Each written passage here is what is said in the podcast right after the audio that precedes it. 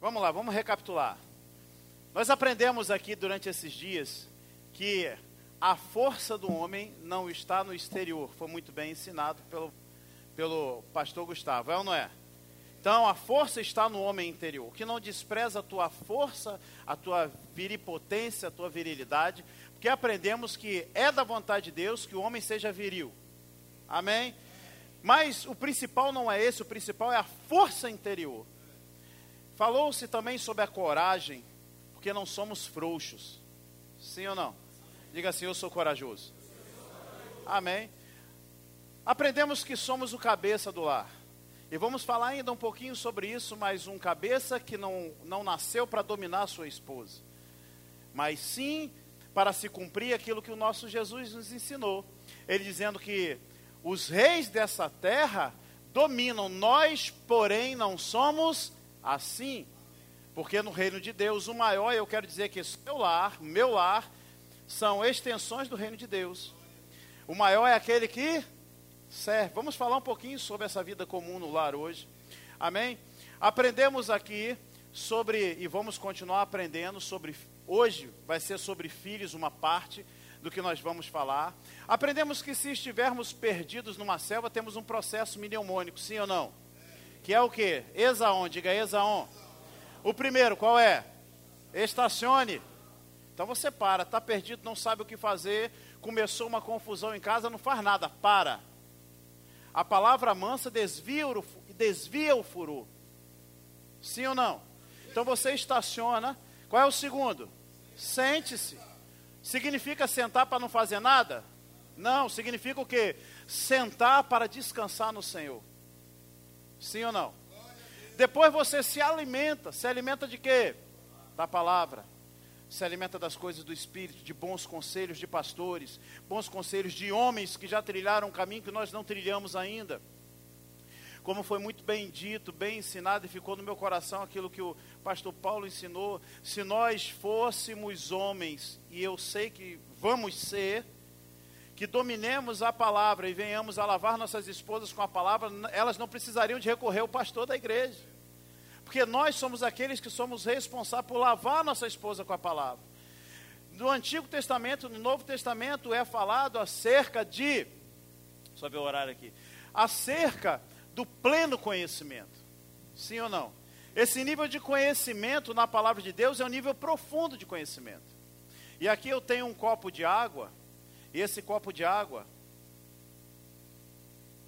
ele está posto aqui. Imagine que eu e você do deserto da vida, né? nas agruras da vida, das discussões, né? e às vezes a nossa incompetência de lidar com a palavra e com as situações, nós olhamos um copo de água como se aquele copo de água fosse o conhecimento. E nós temos três níveis de conhecimento. O primeiro nível de conhecimento é superficial. É aquele que eu olho e sei que ali tem água, pelo menos imagino o quê? Quantos acreditam que esse é um nível de conhecimento? Mas se eu tiver com muita sede, necessitado daquela água, esse nível de conhecimento matou minha sede? Matou, é, é, é, mudou minha situação?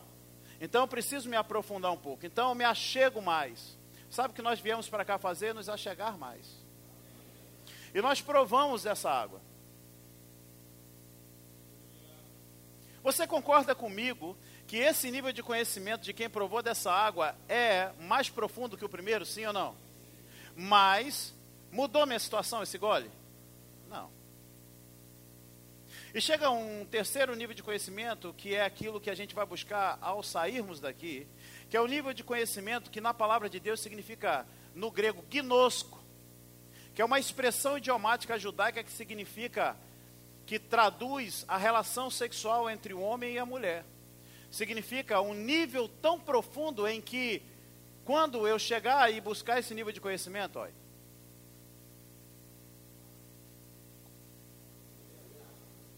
o conhecimento não está fora, está dentro. O conhecimento que está dentro vai sair, porque sai pela boca aquilo que plena o coração. Sabe, então, é um nível em que nós e o conhecimento nos tornamos um a ponto, se eu me tornei um, essa água daqui a alguns segundos se torna parte do meu corpo, parte do meu sangue. E a Bíblia fala sobre o pleno conhecimento de Deus, 1 Timóteo, capítulo 2, no verso 4. É da vontade de Deus que todo homem seja salvo e chegue ao pleno conhecimento da verdade. É esse, com esse pleno conhecimento da verdade que nós vamos lavar nossas esposas. Você está comigo? Sim ou não? Depois nós aprendemos sobre a orientação. Então, estacione, sente-se, alimente-se, oriente-se. Você está comigo? A orientação na mata significa aquilo que a gente vai fazer com a bússola e com uma carta topográfica. E agora já temos o GPS. Mas trazendo para esse paralelo aqui, essa orientação talvez inicialmente venha pela vida do pastor, como eu disse, pela vida do líder de departamento, mas essa não é a vontade plena de Deus. A vontade de Deus é que sejamos guiados pelo Espírito. Você está comigo? Esse Espírito que é o nosso ajudador, nosso consolador. Por isso, eu acredito que esse grande GPS é o Espírito dentro de nós. É o GPS, guiados pelo Espírito Santo. Você está comigo?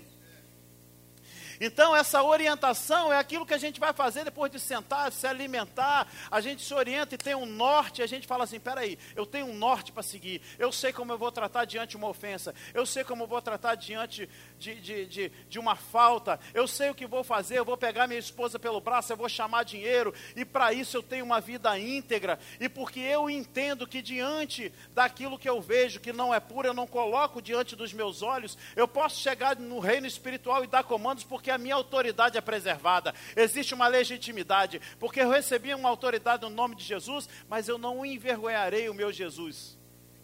Quando eu precisar usar essa autoridade, então eu me oriento e aí eu começo a navegar. Amém? Abra comigo no Salmo 119.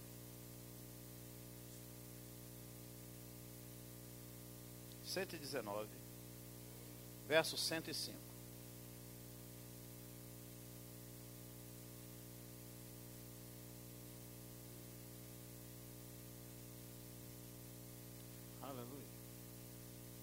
Diz assim: Lâmpada para os meus pés a tua palavra, e luz para os meus caminhos. Para olhar para mim, por gentileza.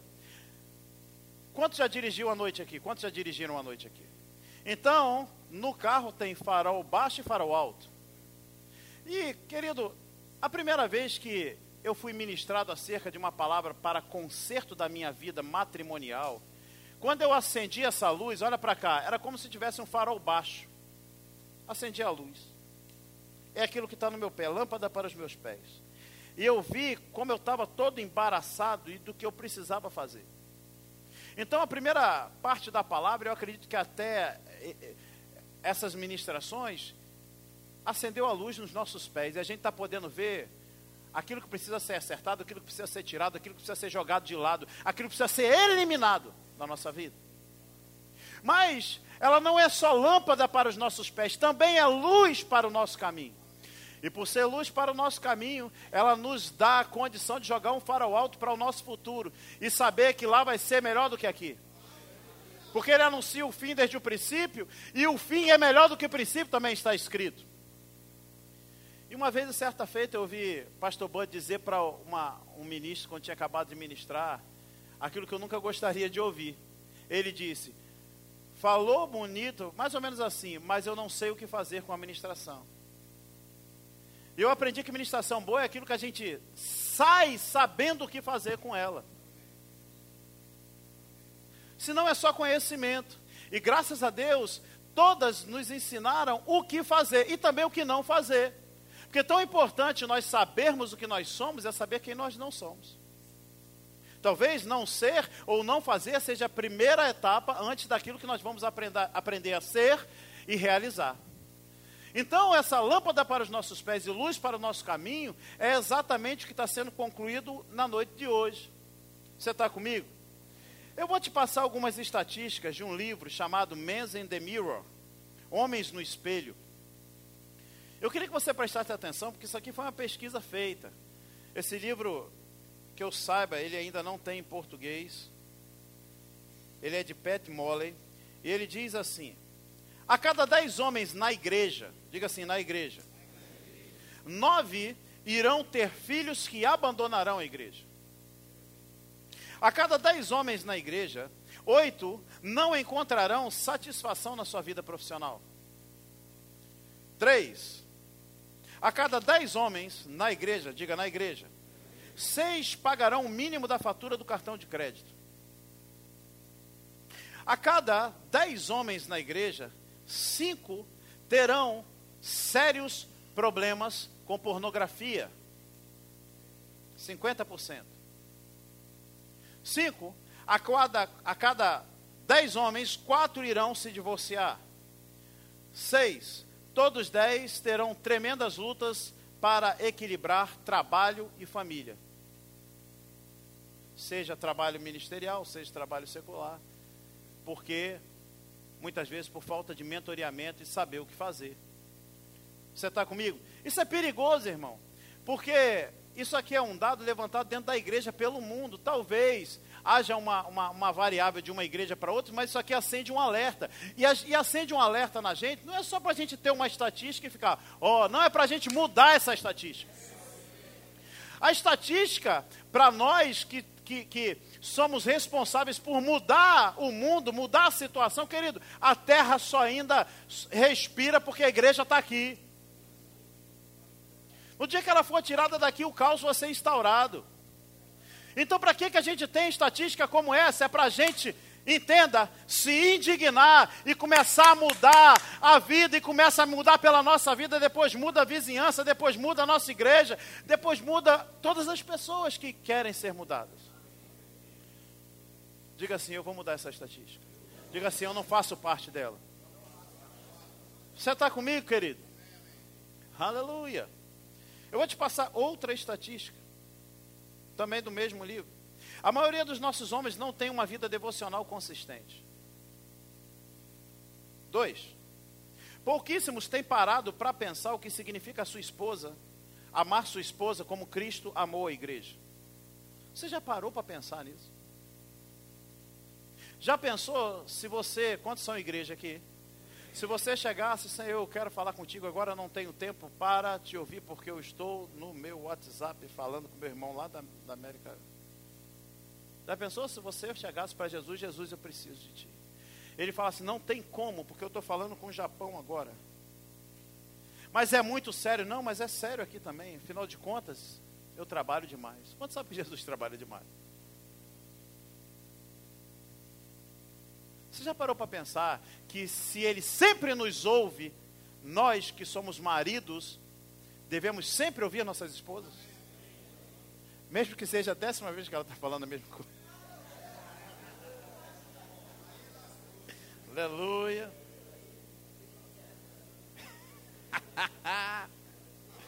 Você está comigo, querido?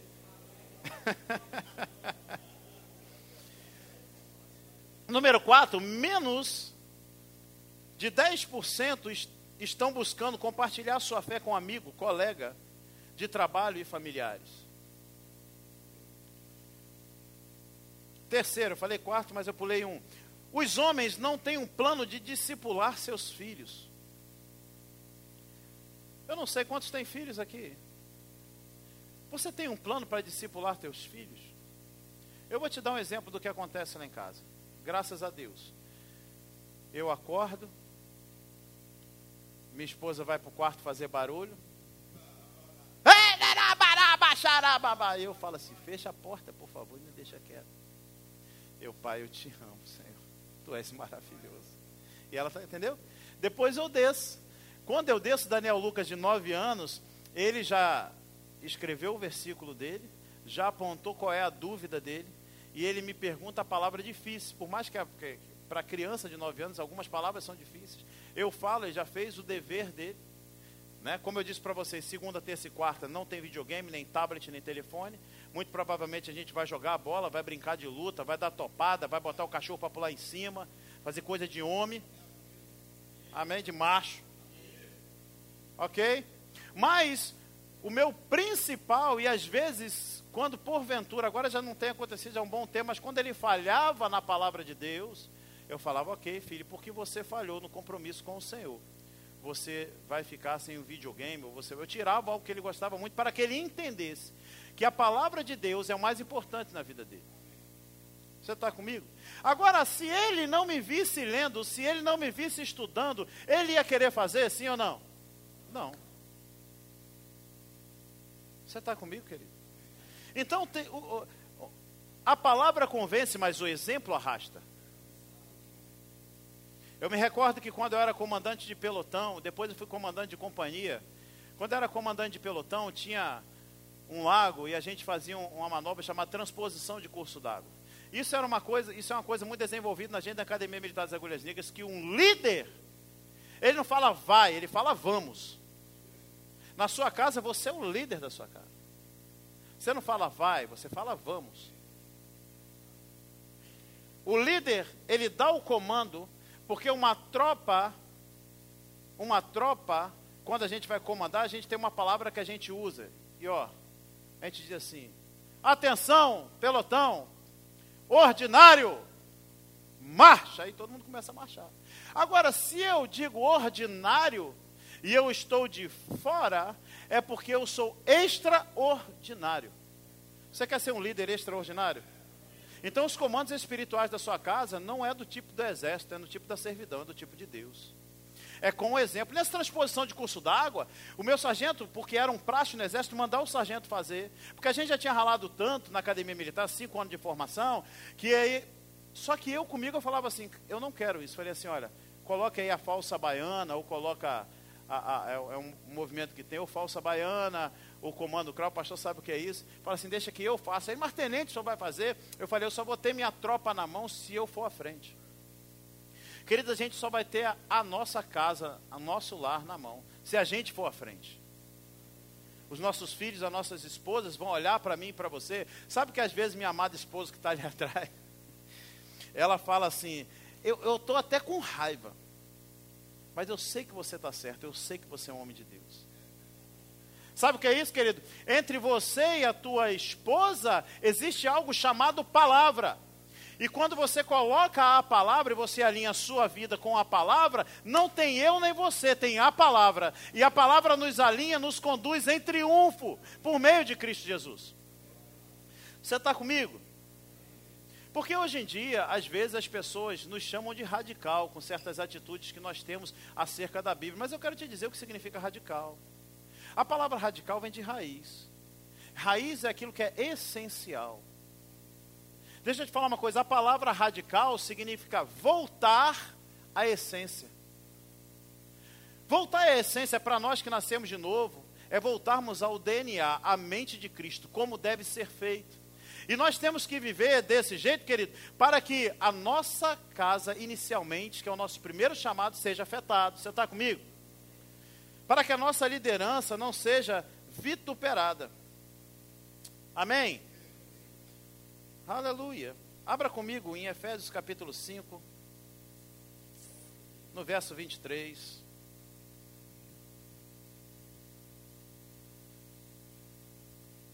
Vamos ouvir textos que já ouvimos. Amém. Porque isso é segurança para a gente. Diz assim: porque o marido é o cabeça da mulher, como também Cristo é o cabeça da igreja, sendo 5:23 sendo este mesmo salvador do corpo. Como, porém, a igreja está sujeita a Cristo, assim também as mulheres sejam em tudo submissas ao seu marido. Agora, veja bem, é, é melhor falar isso só para homens, para que, se porventura houver uma mulher que ainda não é madura espiritualmente, ela se sinta no direito de se revoltar. Mas deixa eu te falar uma coisa: está dizendo aqui que a mulher deve ser submissa ao homem. E é o papel dela, porque não somos reativos ao outro, somos reativos à palavra.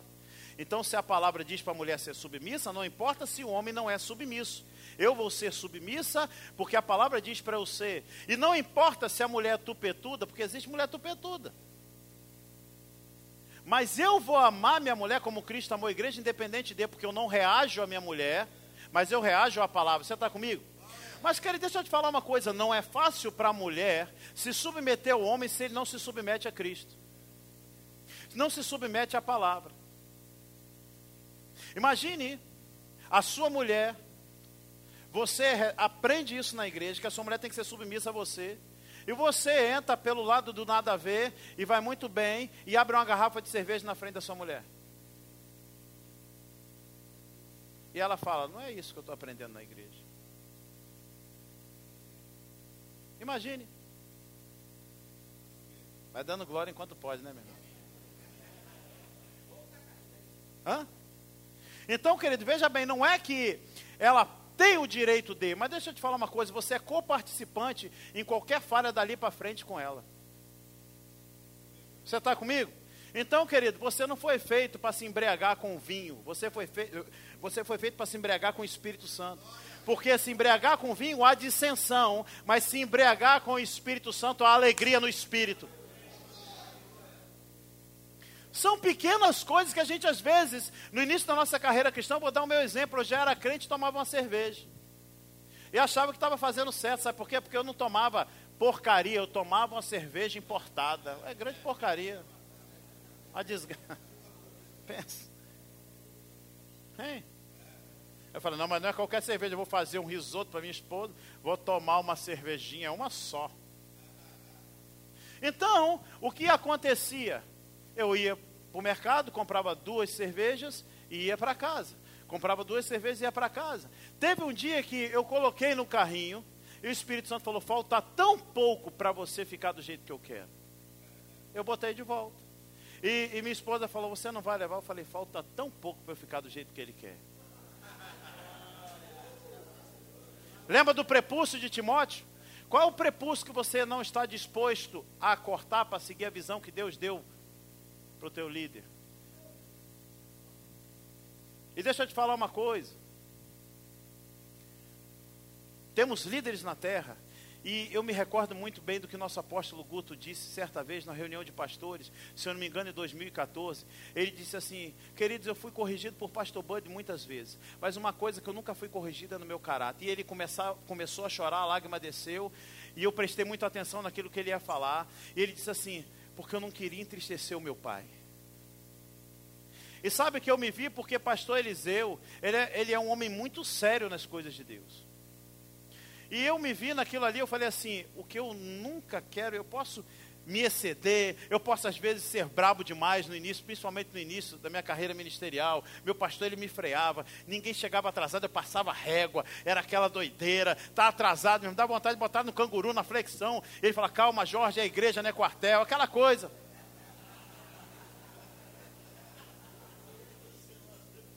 Irmão, deixa eu te falar uma coisa. Quando eu assumi a igreja, a primeira reunião que eu fiz, eu perguntei, eu tentei ser democrático para a liderança. Você prefere 19, 30 ou 20 horas? Todo mundo.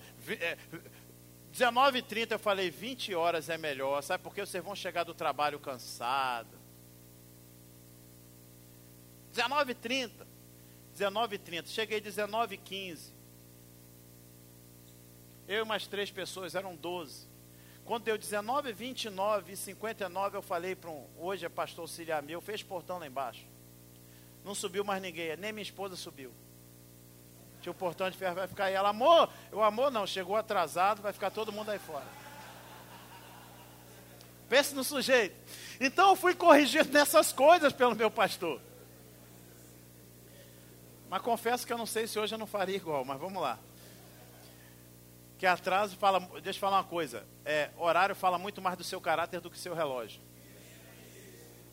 Você está comigo? E, mas eu nunca quis ser corrigido no caráter, porque imagine chegar lá em Maceió, onde meu pastor está, muito embora não tenha uma hierarquia, eu tenho um supervisor e tal, mas imagine, olha, Jorge adulterou. Jorge está disciplinado por pornografia. Jorge, Querido, eu não quero entristecer meu pai natural e não quero entristecer o meu noivo, o meu Senhor. Você está comigo? Então, essa consciência que a gente tem que guardar, porque nós vamos ter, querido, a sujeição da nossa mulher quando nos sujeitarmos integralmente, como foi dito aqui, de todo o coração a Cristo. Você está comigo? Se você não casou ainda, eu tenho um provérbio para você. Abre em Provérbio capítulo 24, no verso 27. Porque eu sei que alguns não casaram. Quantos estão aqui? Quantos vão casar aqui? Tá bom. Tem eunuco não, né? É, ainda bem.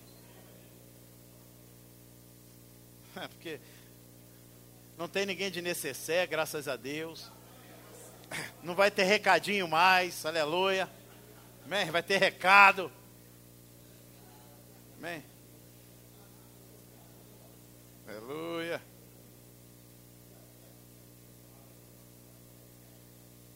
Diz assim: olha, olha, você que vai casar, acorda para a vida no que a palavra diz. Hum? Olha só, não construa a sua casa, nem forme o seu lar, até que suas plantações estejam prontas e você esteja certo que pode ganhar a vida. Vou ler numa outra versão para você. Aleluia. Provérbios 24, 27. Diz assim: Cuida dos teus negócios lá fora, apronta a lavoura no campo, e depois edifica a tua casa. Tem uma versão que diz: E depois constitua a sua família. Ei, querido, deixa eu te falar uma coisa. Não, vou casar, Deus mandou. Teve uma irmã que virou para mim e falou assim: Deus mandou eu casar quando? Vinte e tanto de fevereiro. Eu falei: De que ano? O senhor não acredita que ela falou, o que Deus falou a data para mim, não? Eu falei, acredito, eu acredito que você errou no ano, porque faltava dois meses, como é que a criatura vai casar? Querido, deixa eu te falar uma coisa. Não tenha pressa para casar. Primeiro você cuida das coisas, organiza as coisas, depois você casa, a não ser que você já possa se manter. Isso aqui eu coloquei destacado porque eu estava conversando com um pastor ontem e eu passei esse provérbio para ele porque eu tratei de uma situação muito parecida e a pessoa não quis ouvir na igreja. E, querido, eu tenho um, modus operandi. Eu aviso, depois não venha choramingar. Amém? Eu falo assim, querido, agora aquelas tuas convicções que você teve contrária, contrárias à palavra, devem ser as mesmas convicções que vão te manter casado. E é melhor o seguinte: se você não casa, é uma coisa, casou, agora você tem que segurar a viola. Depois que casou, irmão, não tem essa conversa, eu vou separar. Quem pensa assim, querido, é o mundo. Eu vou casar, se der certo, deu. Não, casou, você vai ter que fazer dar certo pela palavra, irmão. Seja sujeito homem. Como foi dito aqui por irmã Vânia, você no altar, como o pastor Raimundo disse, você no altar fez jura de amor. Você fez um voto. Se você fez um voto, querido, eu quero que você volte no dia do teu casamento em que você, ou dias anteriores, que você estava vendo tudo para se arrumar, estava vendo o seu terno, estava vendo as coisas, estava pagando tudo. Aquela empolgação deve ser uma energia, pelo menos inicial, para o seu foguete decolar no momento que você pensa em desistir.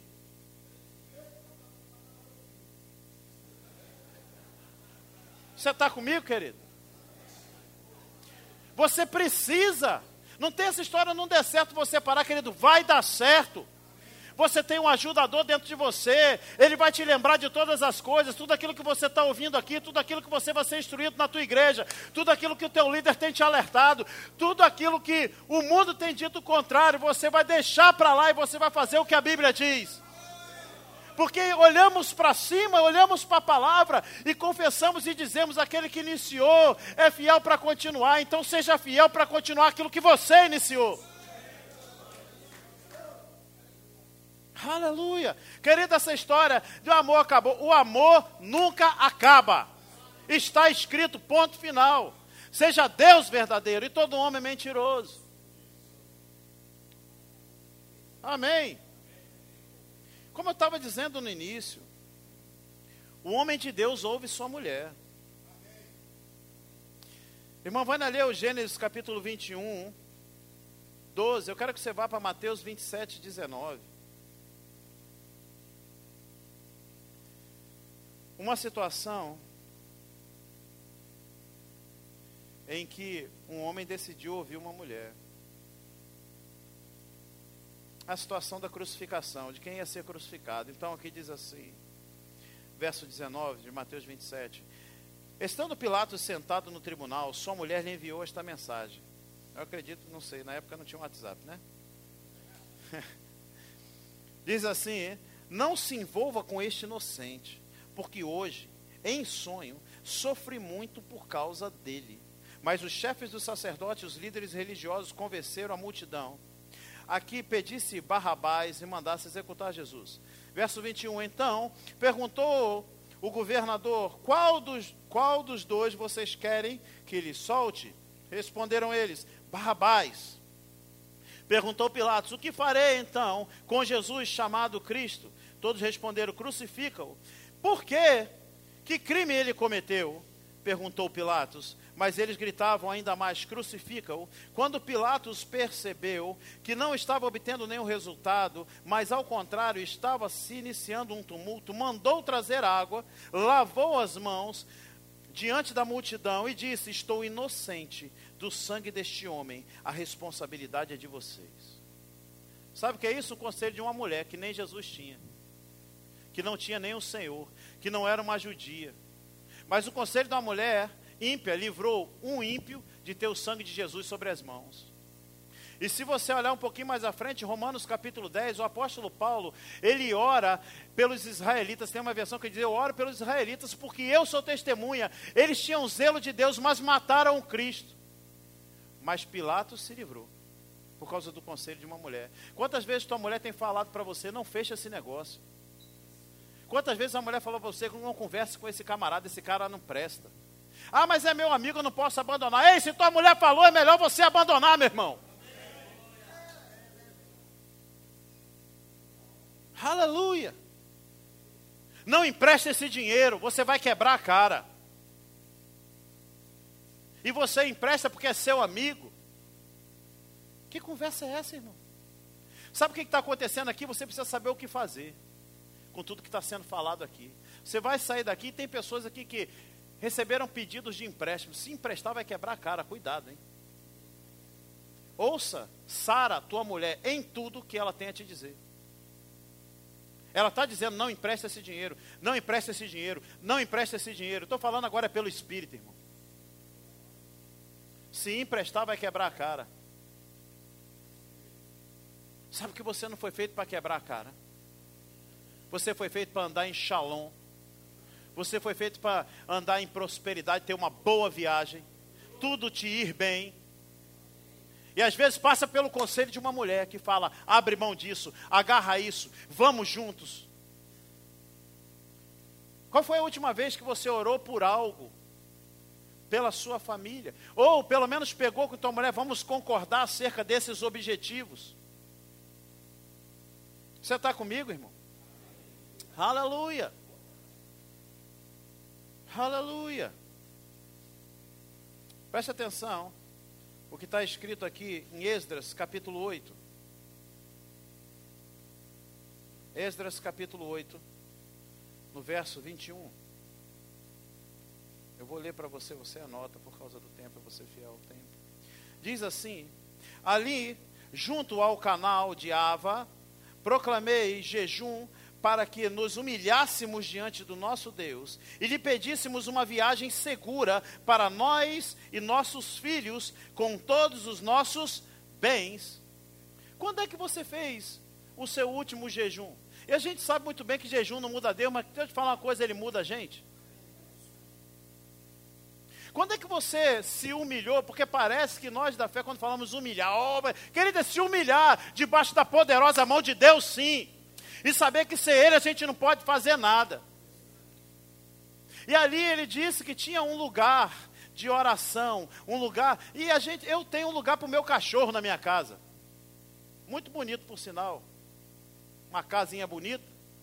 Eu tenho um lugar que se tirar meu chinelo dali, lascou-se. É. Eu tenho um lugar que se alguém senta na a mesa no lugar, minha mulher fala que é, que é mania de velho. Fala isso, pastor? Meu Deus do céu. Mas tem mais coisa em comum, hein, pai? Tem, então, quando eu chego na casa de alguém, eu pergunto: qual é o seu lugar, meu irmão? É ou não é? Qual é o seu lugar? Porque eu não. Parece que a pessoa está pecando contra a santidade do Altíssimo sentar no nosso lugar. Eu fico agoniado, me costo, eu vou ao banheiro, vou lá, e a pessoa está ali, e aí a minha esposa fala, ah, eu falo, meu Deus do céu. Aí minha esposa fala, é o lugar de Jorge. Oh, perdão, pastor, porque o senhor não falou. Tem lugar para sentar.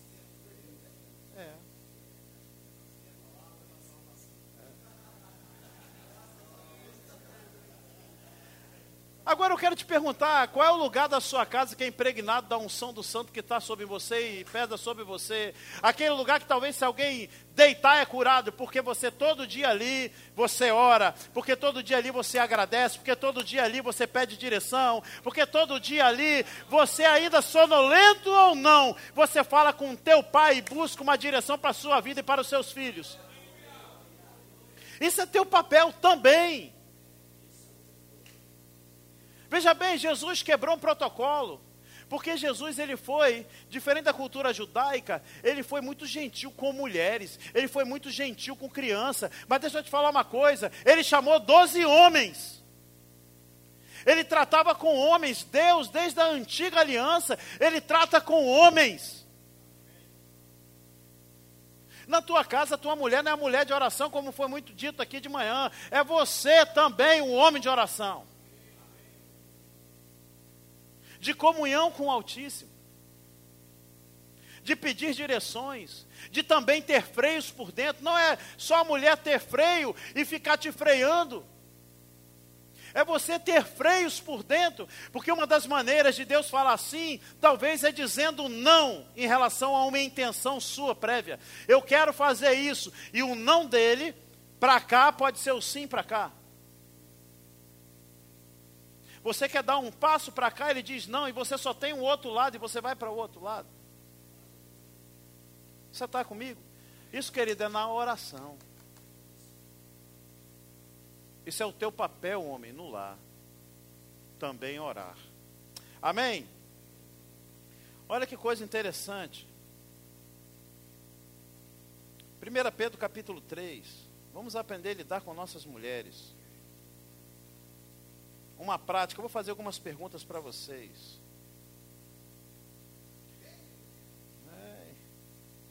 Verso 7 diz assim: Maridos, vós igualmente vivei a vida comum no lar. Diga assim: comum.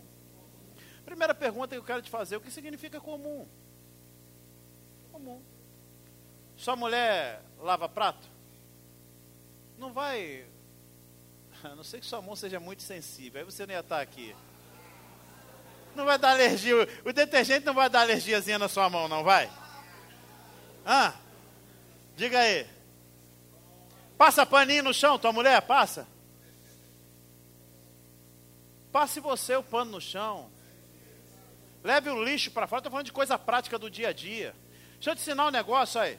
Coloca a, a, a, a, lata de lixo assim mais perto da passagem onde sua mulher sempre fica. Captou? Toda vez que você passa, ela lembra que você existe. Hã? Passou para lá? Passou para cá? Você entendeu? É porque tem meninas ali, eu não quero, né? Mas deixa eu te falar uma coisa, isso é uma prática. A vida comum no lar, querido, é você, quando o seu filho nascer, é você limpar o cocô do seu filho. Irmã Vânia estava lembrando, eu estava chorando de alegria, querido, porque eu, por cumprir isso aqui, hoje eu vivo uma vida muito gostosa e muito confortável. Porque quando eu decidi ir, ir para ficar o tempo integral, eu fiquei sem salário. Porque a igreja, a gente cria para pagar as contas da igreja. Minha esposa era bancária, já há 21 anos. E ela, o, o que ela ganhava não pagava nossas contas. Mas eu tinha convicção de que eu tinha que estar ali orando e estudando e hoje eu, eu usufruo de um conforto, graças a Deus, muito grande, mas por um tempo não foi assim. E o que, que eu fazia? E, e, e, pastor Raimundo, quando foi lá com o irmão Vânia em 2012, eu fazia comida para ele porque eu não tinha como pagar a empregada. Eu que ficava em casa. Eu que passava pano, acordava mais cedo, passava pano na casa toda. Eu que levava meu filho para a escola, eu que tocava fralda, cocô, xixi. Aí outro dia vai um bonitão lá em casa e ganhou filho. Aí tá lá a esposa conversando com minha esposa, aí o menino, prá! Aí ele, eita! Aí eu olhei para a cara dele, sniper, tá na mira. Eu falei, qual é o problema, irmão? Ele, vou chamar fulana para trocar. Não, você vai trocar. Não foi feito por ela, foi feito por você também, vai trocar. Vai trocar. Ele, não, não faz isso não. Eu falei, já fiz, vai trocar. Trocou, irmão. Que conversa é essa? O homem tem, tem, tem, tem. É, fazer essa de. Se ele, ah, meu irmão, se ele faz essa, ele tomava no escutador de novela dele que ele ia ver só. Ele tem nojinho de cocô, tome vergonha na cara quando estava virando o zoinho, você não perguntou, você não estava com nojo. Não vou trocar. Já pensou isso, pastor? Vai trocar, irmão. E deixe bem cheirosinho e limpe direitinho, porque senão assa. E quem vai sofrer é a criança. Você está comigo? Vida comum no lar, querido, é fazer de tudo. E o pesado ainda fica com você, é você que leva lixo para fora. Sua esposa pode até fazer compra, porque eu passei cinco anos fazendo compra da minha vida, eu não suporto mercado. Ela faz a compra, quando ela chega, eu pego a, a, a, e boto os meninos, bota os seus filhos, principalmente se é homem, vai carregar compra. Bota na mãozinha, o bichinho vai envergadinho, vai aqui do lado aí. E não deixa botar no chão para descansar, não, tem que treinar os dedos.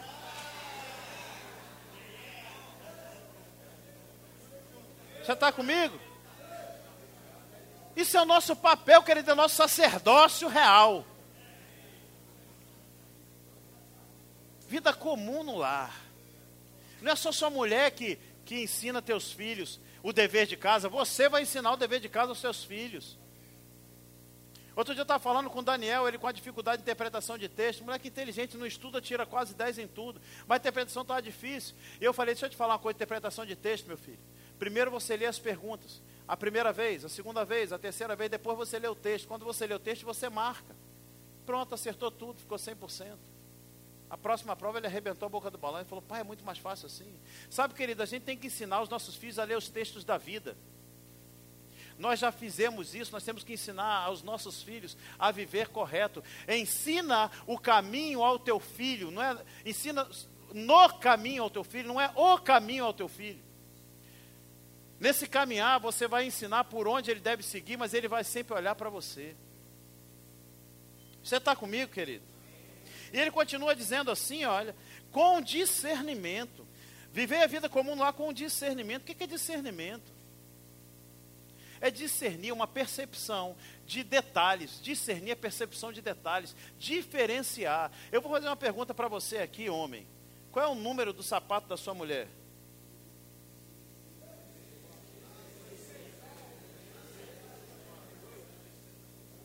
Qual é a cor que ela mais gosta?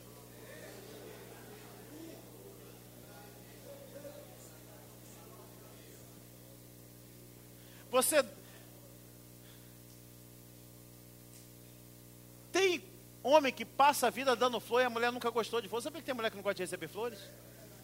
Você tem que saber isso. Isso é detalhe, eu estou falando de detalhe, você vai sair daqui sabendo o que fazer segunda, terça, quarta.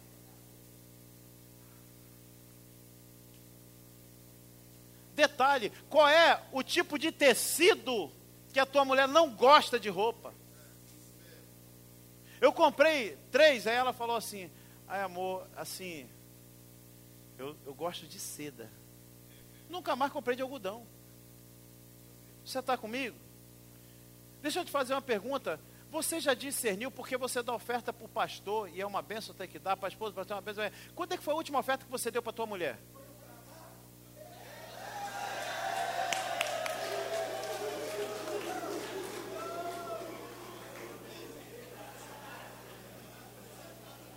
Aleluia! Dar presente é bom, querido, mas tem que dar oferta também.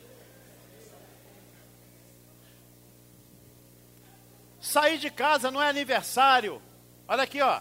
Não é aniversário, não é dia da mulher, não é Natal, e você chega com um presente para ela. Você não precisa da data comemorativa, não, querido. Você tem que surpreender, sabe por quê? Porque você é Cristo e Cristo ama surpreender a sua igreja. Você quer ou não quer o de repente de Deus? Sua mulher está esperando o seu de repente também. Eu estou falando isso diante da minha esposa, querido. Eu nem ia falar o que eu não vivo, não. Nem por fé eu faria uma coisa dessa. Você está comigo? Então, viver a vida com discernimento saber olhar para os olhos da mulher e saber que ela não está gostando de algo. Estar no meio de outras pessoas e perceber quando ela está te olhando diferente, tem alguma coisa errada na situação. Isso é viver uma vida, isso é um ajuste fino. Sabe que quando a gente, sabe que quando a gente, na rádio a gente coloca aquela, o, o, o search, né, o procurar automático, mas às vezes não cai numa estação que a gente gosta, a gente faz o ajuste manual do negócio. E a gente vai lá e ele começa a ruir ouvir. Sabe que o meu ajuste com a minha esposa tem que ser esse ajuste fino, manual. Não dá para ser nada automático, querido. Quem vive no automático é o mundo. Eu e você, homens de Deus, vivemos no ajuste manual. com as nossas esposas. Você está comigo? E ele diz assim: tendo consideração para com a, a, nossa mulher, para com a vossa mulher como parte mais frágil. Agora tem uma versão que diz assim: tratar é com honra. Agora eu te pergunto: quantos já aprenderam que se você brigar com sua mulher, a oração não sobe? Alguém já aprendeu assim? Só que deixa eu te falar que o patamar de Deus é muito maior do que esse, isso nunca esteve escrito na Bíblia. A Bíblia diz que você deve tratar sua mulher com honra. O patamar de Deus nem cogita desonra. Agora, honra é um olhar preferencial. Honra é um, é um olhar de cuidado. Vou te dar um exemplo. Imagina que você está numa fila e chega algum cadeirante ou chega alguém deficiente. O que, que você faz? Você dá lugar, você tem um olhar favorável, sim ou não? Você olha e fala assim, querido, você quer aqui? Me deixa que eu pego suas bolsas. Deixa eu te falar uma coisa. Quando você anda no shopping, a tua mulher tem a honra de dar com a mão dada com você, você vai igual um cavalo andando na frente, sua mulher lá atrás, igual judeu. Igual a, é, boa. Revelação. Cuidado. Irmão, deixa eu te falar uma coisa: agarra a mulher da tua mocidade e anda com ela no shopping. E dá beijoca nela. De vez em quando dá a chinchada do nada, dá-lhe um beijão e pá!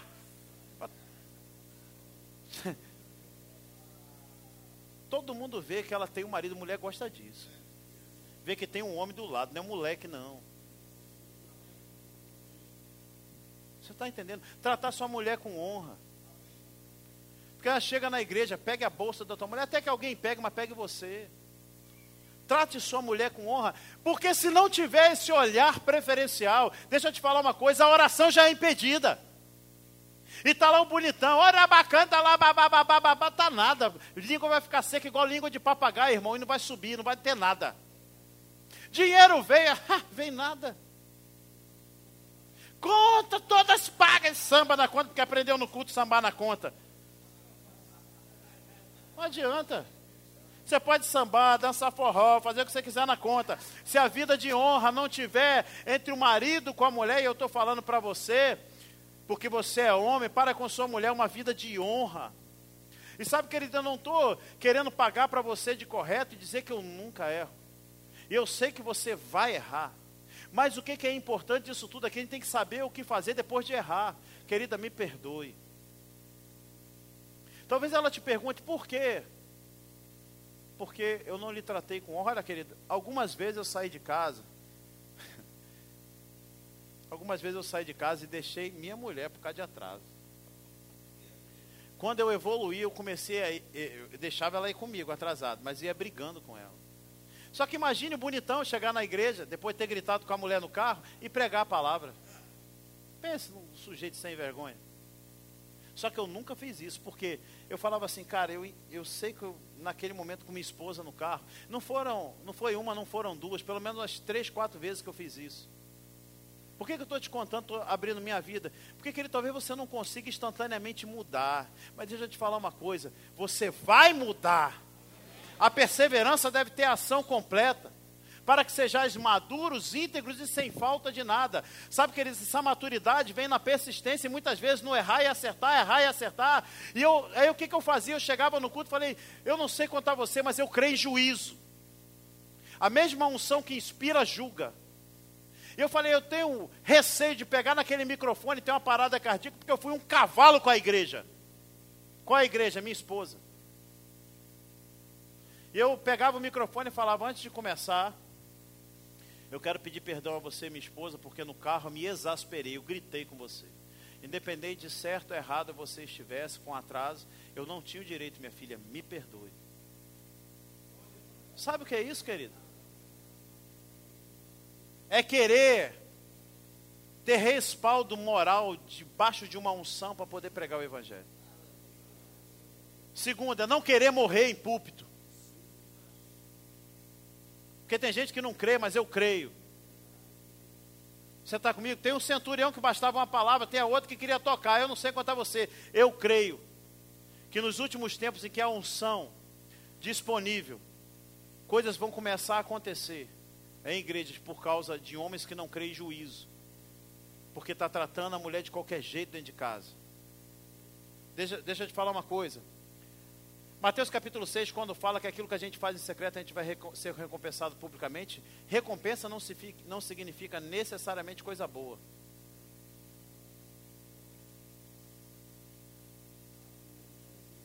Até porque o apóstolo Paulo diz que nós vamos receber galardão pelo que fizemos e pelo que deixamos de fazer. Quantos querem que as orações subam aqui? Então, querido, trate sua mulher com honra, sua queridinha, sua lindinha. Dá-lhe uma beijoca nela, dá uma cheirada nela, dá uma chinchada nela. Dança, só você e ela, como eu falei. Bota lá, você e ela na sua casa, dança. Seus filhos precisam ver você beijar sua mulher. Seus filhos precisam saber o que é um homem e o que é uma mulher. Porque nesse mundo aí que está homem com homem, mulher com mulher, ei, na nossa vida não é assim. Você está comigo? Tem hora que eu falo para meus meninos, tem cinco anos, e o outro tem nove, vai para o quarto que eu vou namorar sua mãe. O menor sai bravo, vai lá, vou namorar sua mãe. Quando eu estou xixando, dançando com ela em casa, ele, para, para, para não. Quando você tiver a sua, você coisa, que é mamãe. Deixa eu te falar uma coisa, primeiro é sua mulher, não é seu filho não, viu? Aleluia. Provérbios capítulo 22, no verso 15. Aleluia.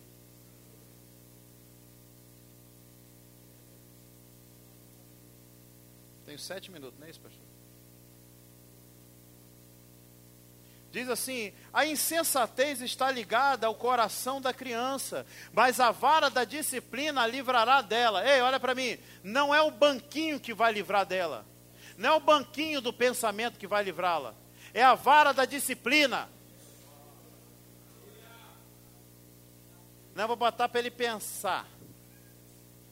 O Senhor já te ensinou, Ele que criou essa pecinha rara chamada criança. E o manual de instrução dele diz que é vara, diga assim, vara. Eu não bato no meu filho. Uma vez uma irmã foi lá em casa e falou: o menino deu-lhe um cruzado de direita nela, mulher com três anos, deu-lhe.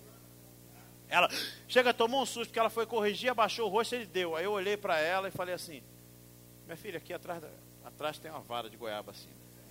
Falei, tome. Aí ela, não, pastor, não bato meu filho. Eu falei, rasgue sua Bíblia. Nunca mais botou lá em casa, também não quero. Não quero, irmão. Se não quer instrução, vai para outro lugar. O homem que não quer corrigir. Lá em casa bateu lá, vai ser corrigido. Porque Deus disciplina o que ama, que é o que eu queria? Que se cumprisse a palavra dela. Corrija seu filho enquanto é tempo. Provérbios capítulo 13, no verso 24, diz assim: O que retém a vara aborrece seu filho, mas o que o ama cedo o disciplina. Cedo quando? Cedo quando você quiser. Vou te falar, Daniel Lucas com 11 meses, Lucimar, eu já tinha percebido que toda vez que ela ia trocar a fralda, porque como eu ficava mais com ele, é impressionante como a criança sabe, querido. Como eu ficava mais com ele, parece que ele já me respeitava. Mas quando o Lucimar, toda vez que ela ia trocar a fralda, ele, ó, pum, igual o UFC, dava aquela pedalada assim, não tem? Eu já estava ficando indignado com aquilo. Teve um dia que ela baixou o rosto, falei, meu filhinho, meu filho, ele deu uma pedalada, mas a beisola dela chega em show. O sangue desceu. Ela, hum, eu peguei o cinto, mas não tirei tempo. Peguei a pontinha do cinto, virei a bundinha, lapo, lapo, lapo. Não faz isso. Até ela falou, mas ele é novo. Eu falei, é de novo que se aprende.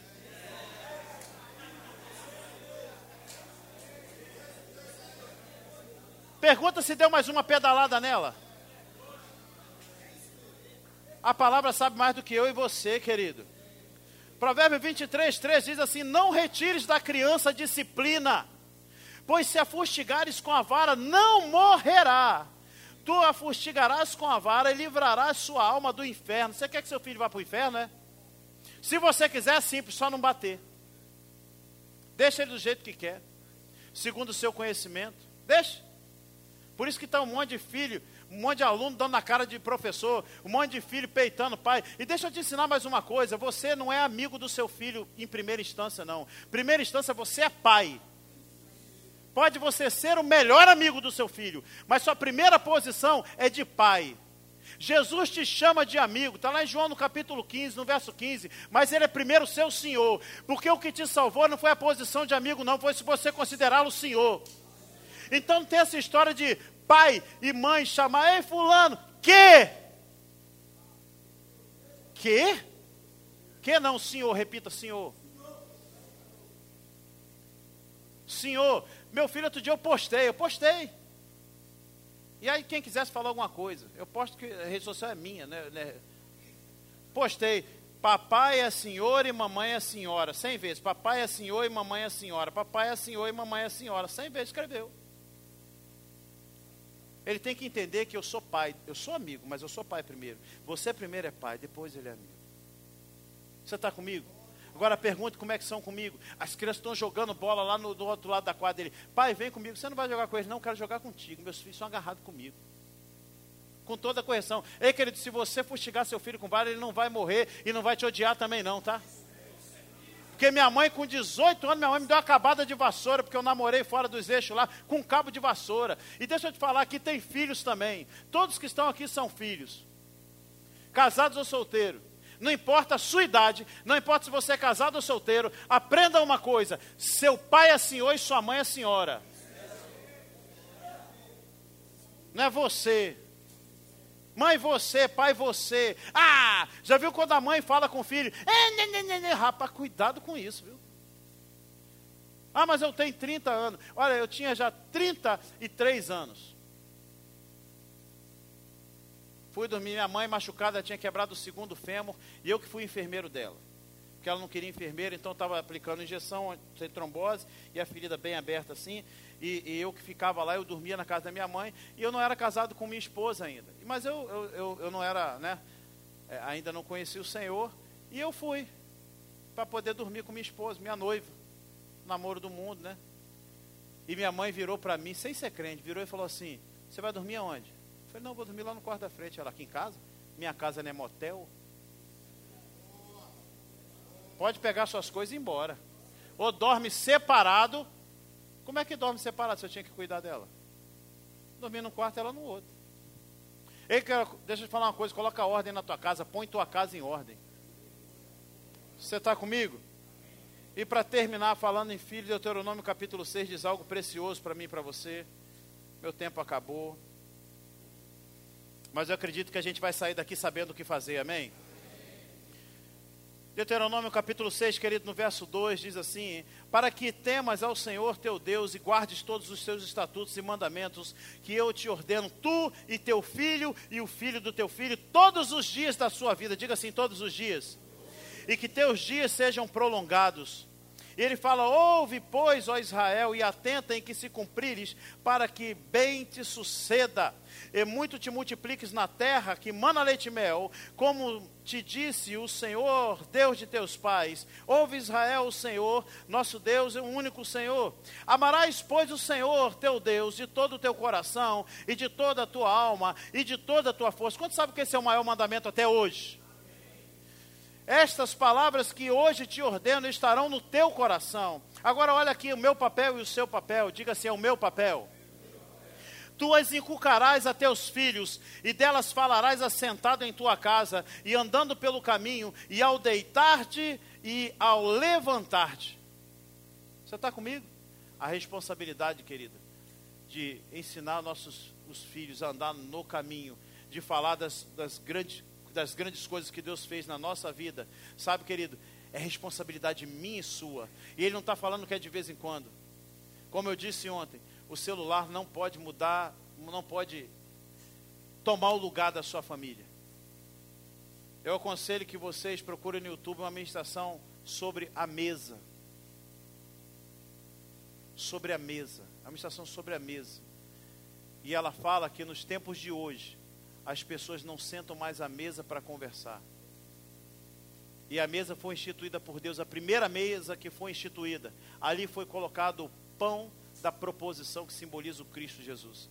A mesa da sua casa deve se sentar sem celular. O meu conselho, coloque o celular fora da mesa. Aquele tempo é precioso, é um tempo em que o Senhor vem para a tua família, para poder compartilhar coisas com você. E também é a oportunidade dos teus filhos compartilhar coisas que só olhando no olho ele vai ter coragem de dizer. uma estatística para terminar mesmo. Pegaram homens, jovens, de QI muito alto. E depois pegaram, a partir de 5 anos de idade, fizeram várias dinâmicas para ver se o QI aumentava. E em 10 anos não aumentou o QI desse grupo de estudo. Fizeram o caminho contrário. Pegaram os que já tinham QIs altos. E procuraram saber o motivo daquilo ali. E em mais de 80% desses jovens que tinham QI, que eles eram acima da média, o que que tinha em comum com todos eles? Todas as refeições, até eles saírem de suas casas, eram feitas mesa, à mesa com seus pais. Jovens que sentam à mesa, têm o seu QI desenvolvido. Isso é uma pesquisa científica. Você está comigo? Mesa é lugar de comunhão. Nós estamos aqui à mesa do Pai para receber aquilo que Ele tem para nós. Amém? Vamos colocar de pé. Pai querido, eu te agradeço pela tua palavra, pelas orientações do teu Espírito. Obrigado, Pai, porque sairemos daqui sabendo o que fazer. Ensina-nos ainda mais, inclusive a mim, na próxima ministração. Pai, eu preciso aprender contigo. Nós precisamos aprender com a tua palavra e com o teu Espírito. Nós te agradecemos porque sairemos daqui melhores, sairemos em alegria, em paz seremos guiados. Os montes e os outeiros levantarão louvores, e todas as árvores da floresta baterão palmas para mim e para os meus irmãos. Sejam abençoados, queridos, na, na prática da palavra.